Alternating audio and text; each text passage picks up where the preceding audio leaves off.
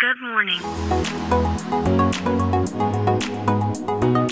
Bom dia, Califórnia, bom dia, Brasil. Aqui quem fala é Felipe Janetti, diretamente de Palo Alto, Califórnia, no coração do Vale do Silício.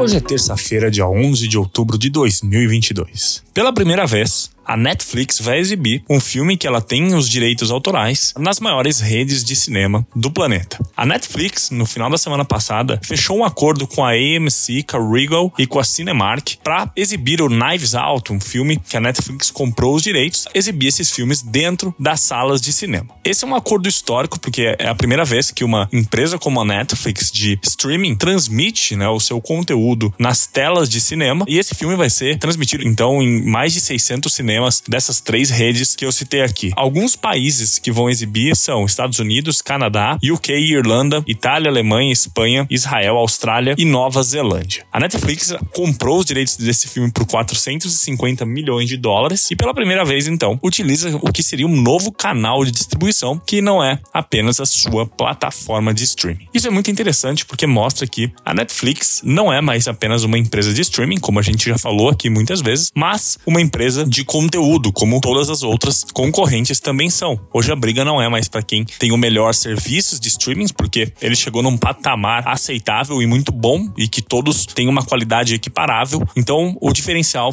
não tá mais nas plataformas, mas sim no conteúdo. Sendo assim, então, se esse teste né, da Netflix for bem sucedido, a gente deve ver mais e mais plataformas como Netflix, Amazon Prime ou Hulu ou a própria Disney não transmitindo mais apenas né, conteúdos em sua plataforma, mas distribuindo em outros canais, como acontece aqui nesse caso, né, na distribuição uh, em grandes redes de cinema. Bom, vamos ver qual vai ser o resultado disso, mas eu aposto que essa é uma tendência, né? Isso deve acontecer cada vez mais, não só a, as plataformas distribuindo conteúdo, mas também interagindo com outros canais, né, que não sejam a própria rede de streaming. Então é isso, a gente fica por aqui.